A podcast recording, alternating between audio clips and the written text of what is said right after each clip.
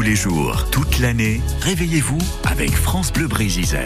Nicolas Roel, bonjour. Bonjour Morgan. Allez, on va faire le Père Noël, le Papa Noël. On file à Briec. Je vous présente un nouveau marché de Noël. Ouais. Allez, c'est parti. Ça se déroule le samedi et dimanche prochain à la ferme Sainte-Cécile de Briec. Chez Gaël Pétillon, bonjour. Bonjour. Quelle proposition allez-vous nous faire pour ce marché?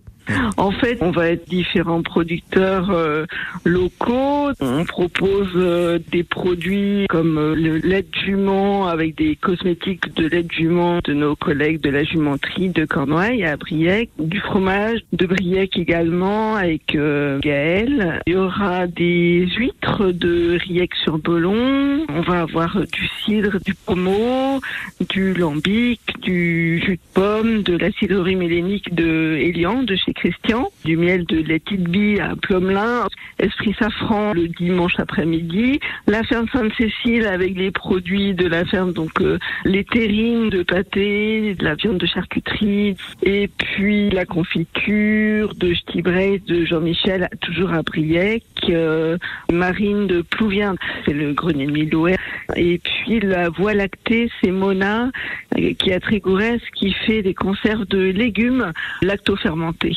On a aussi l'épicerie de Poséidon le dimanche après-midi pour les fromages. Et puis euh, Jean-René Legoué, notre voisin également, qui propose des sapins.